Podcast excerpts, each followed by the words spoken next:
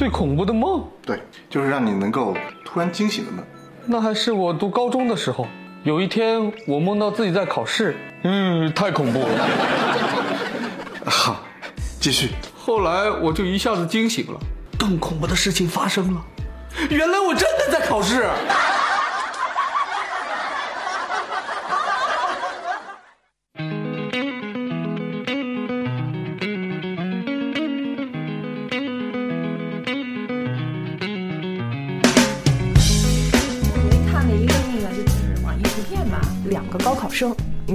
一个就是说北京的一个高考生，和一个安徽就农村的吧，相对来说挺偏远的。嗯，我就觉得，嗯就是看完之后还是挺有感慨的。北京这个孩子呢是团结湖几中的，啊嗯，然后他呢是他不用参加高考了，因为他已经被澳大利亚的一个大学录取了。他父母呢都是生意人，就经常不在家，然后就反正就记者跟拍啊，他他他在高考，就别人都在高考，大家都在高考备战的时候，他在做什么？因为他已经拿到 offer 了。嗯，他一个呢，他有朋友，这时候比如说从小长大的在美国念书的同学回来了。一起逛逛街啊、然后另外他虽然拿到 offer 了，但是那边大学呢要求他要考一个雅思的成绩，所以他在上一个雅思的那么一个哎 VIP 班儿还是，嗯，然后呢说那个呃看看小说，挺紧，原来很紧张，没有时间做这些事儿嘛，现在也有时间做一做一些自己想做的事情了，嗯，然后他就说呢是因为一模成绩不理想，所以他下定决心呢就是要出去。哎要出去了，等于多了一个选择，挺快的。多了一个选择嘛。他二月份的时候对啊决定的，然后就就所以他没来得及考雅思，这唯一的一个问题、就是他必须要考个雅思才能过去。就是他的同学们都非常羡慕他，因为他。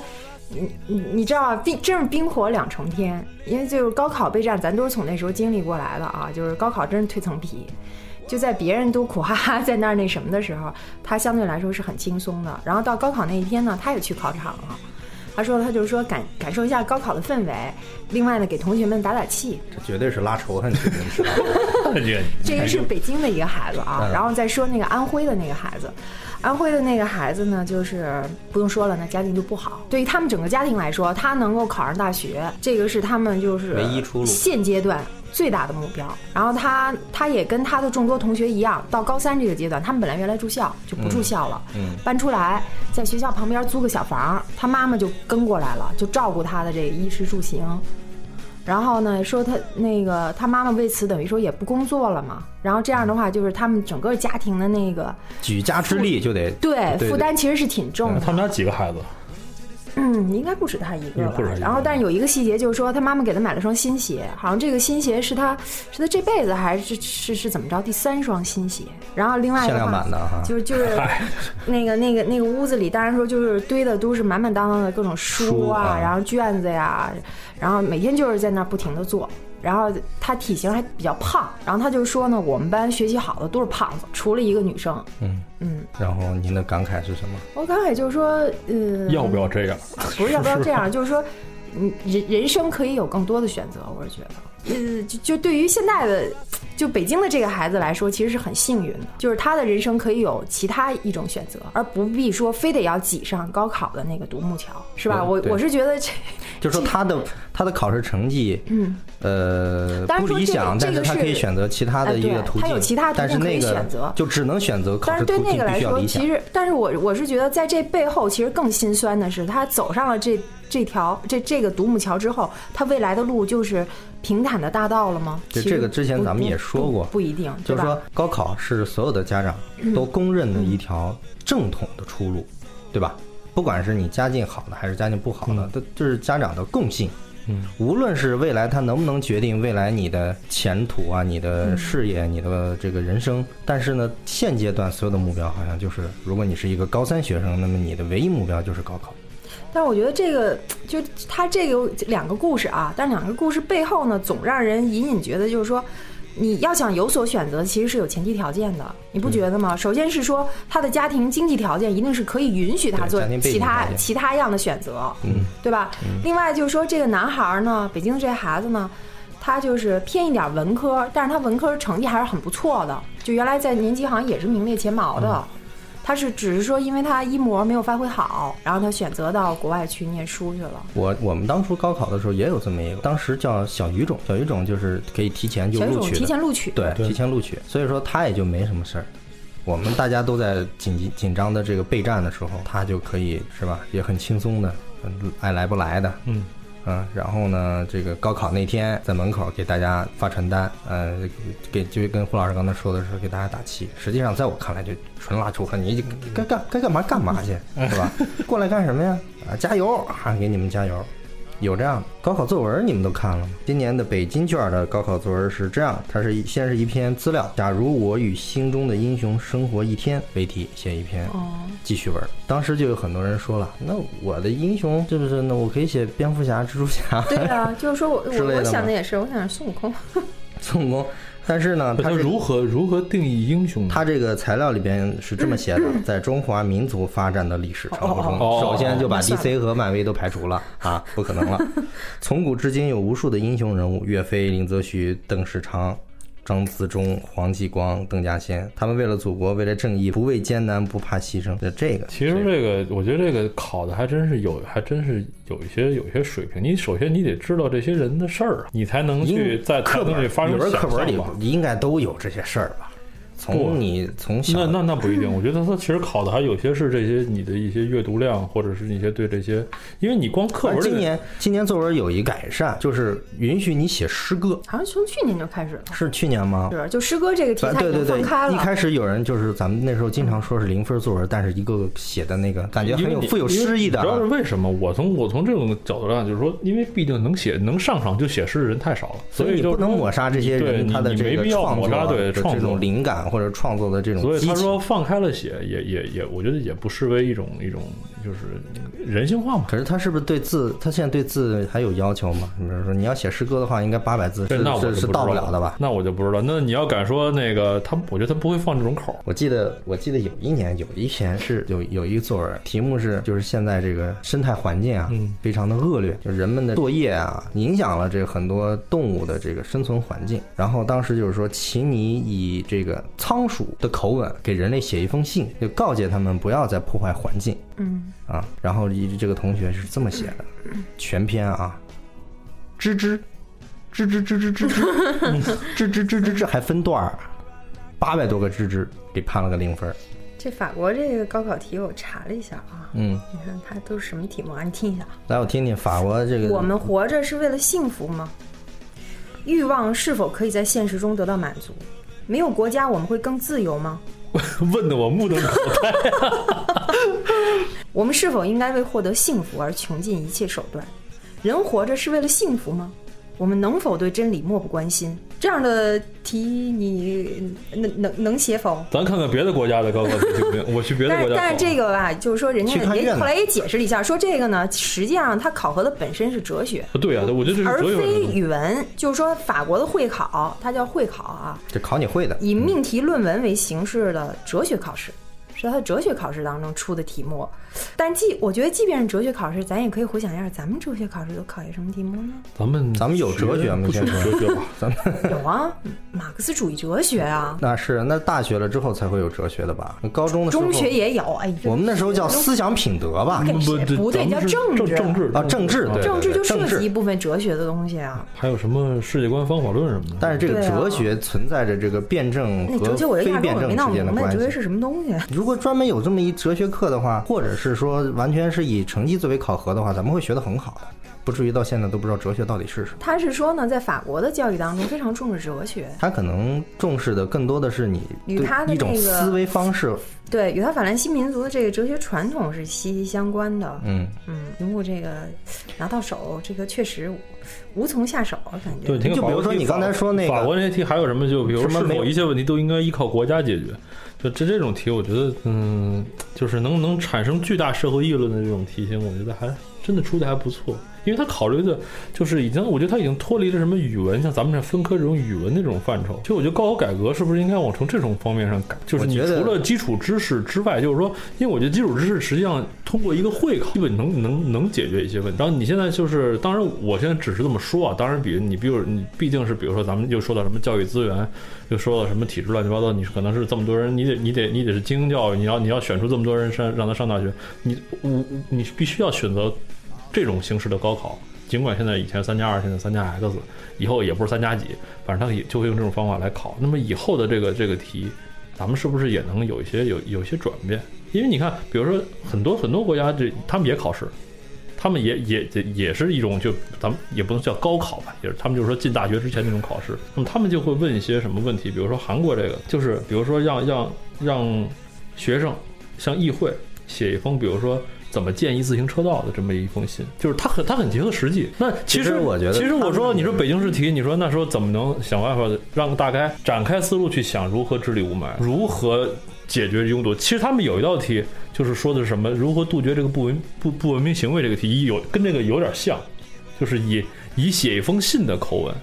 来来实际来来来说这事儿，我觉得这个已经是有有比较大的大的改变了，所以我觉得以后是不是就可能对于国外来说，他们的高考题目也不叫高考题嘛，就他们这种论述题他们基本上都嘛会考的题目啊，可能更多的是一种课题，可能是一种征集的一种形式。他们会把一些社会问题提出来，征集广大这个，我可以通过这种考试的形式来征集你的这个意见，对不对？我们将来是不是也可以从中受到启发？不管是我们的这个相关部门，也可以从中接受一些意见和建议。是但是这个前提是，就是刚才我想问有一个问题，就是说咱们在座的各位有谁能就是能回想起我高三这一年，就是或者是高中这三年真正学到了什么？实际上就是。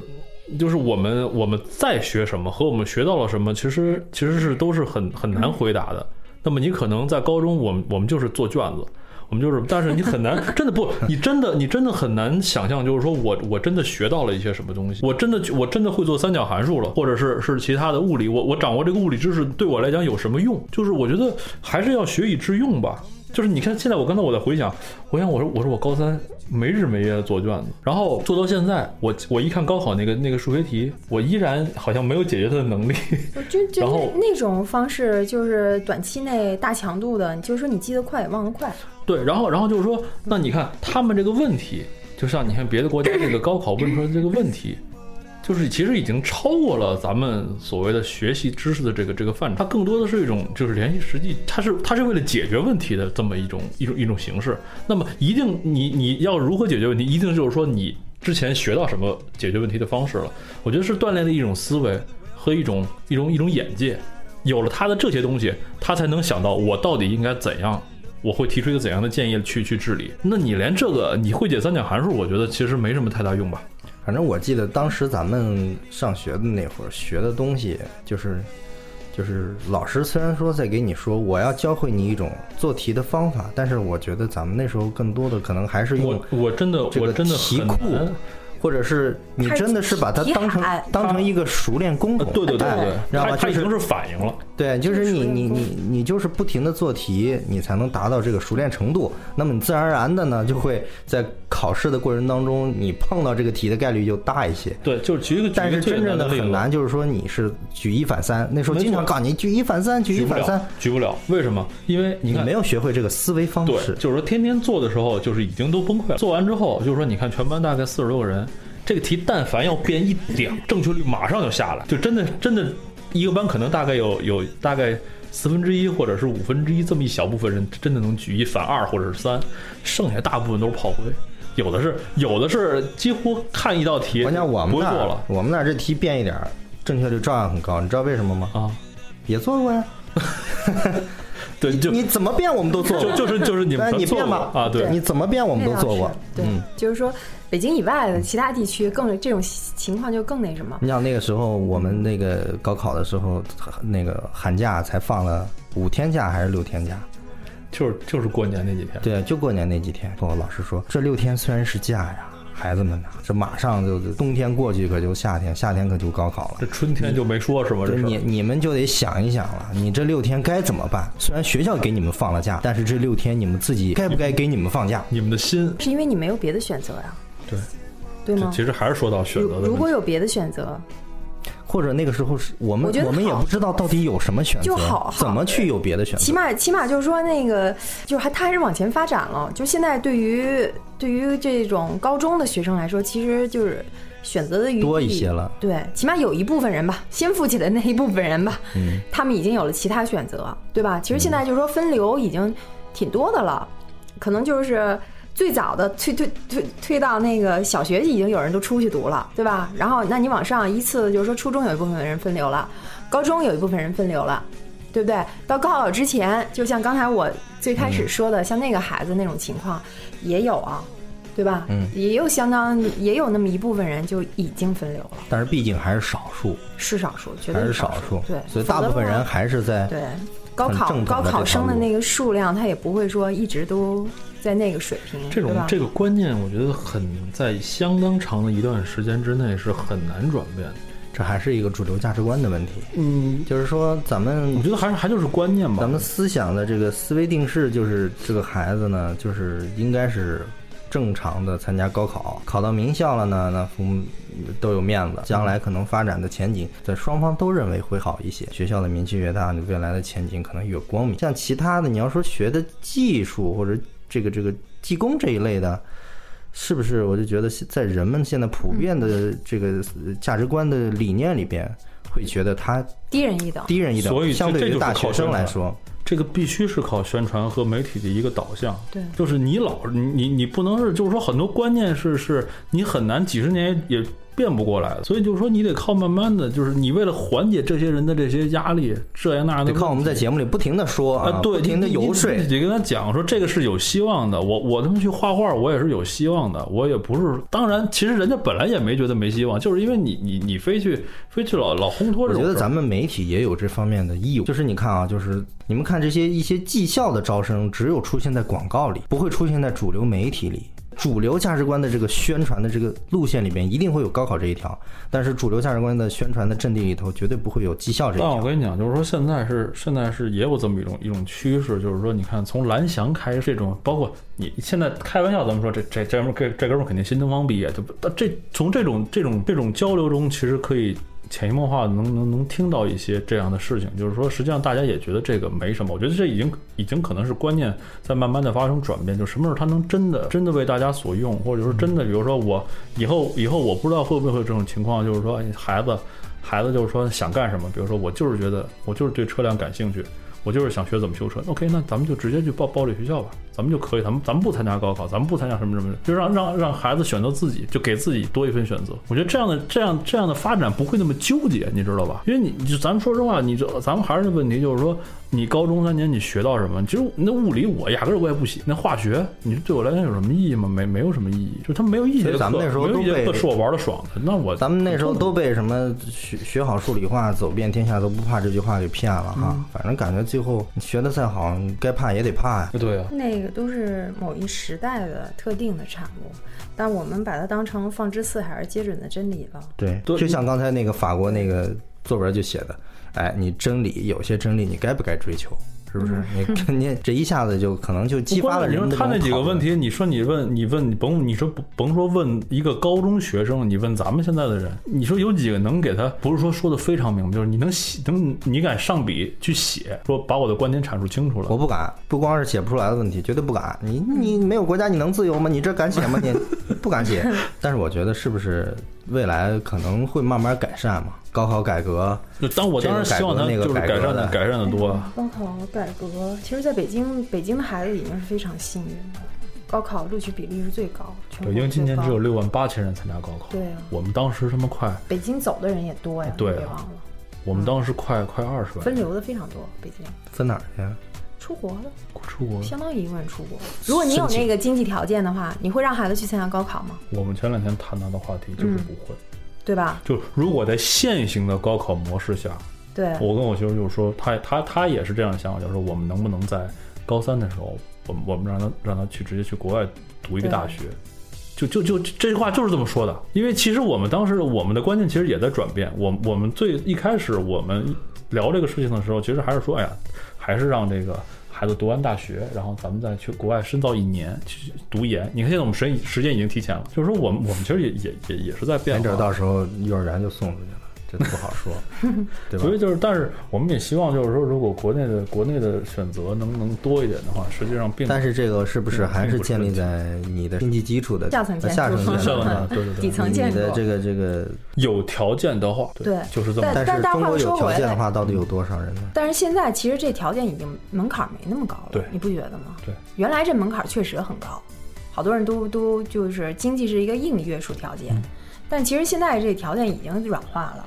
对吧？没有不像过去想的那样，出国留学变得多困难，多怎么样的。咱们国家经济发展的比别的人快，是吗？所以现在老百姓比之前有钱的这个速度，也比国外那些学校的这个这个这个价码要。你就想美加我去不了，英国甭说了，英国学费太高，嗯对吧？我说可以选择其他国家呀，澳大利亚、新西兰，嗯哪个国家没有中国留学生？真是不是说常青藤是是哪个学校啊？是哥伦比亚是常青藤。说那个去年一共毕业了统计一百系 全是中国人。一百九十多个，一百九十多个毕业生，一百七十多个中国人。现在上学去其实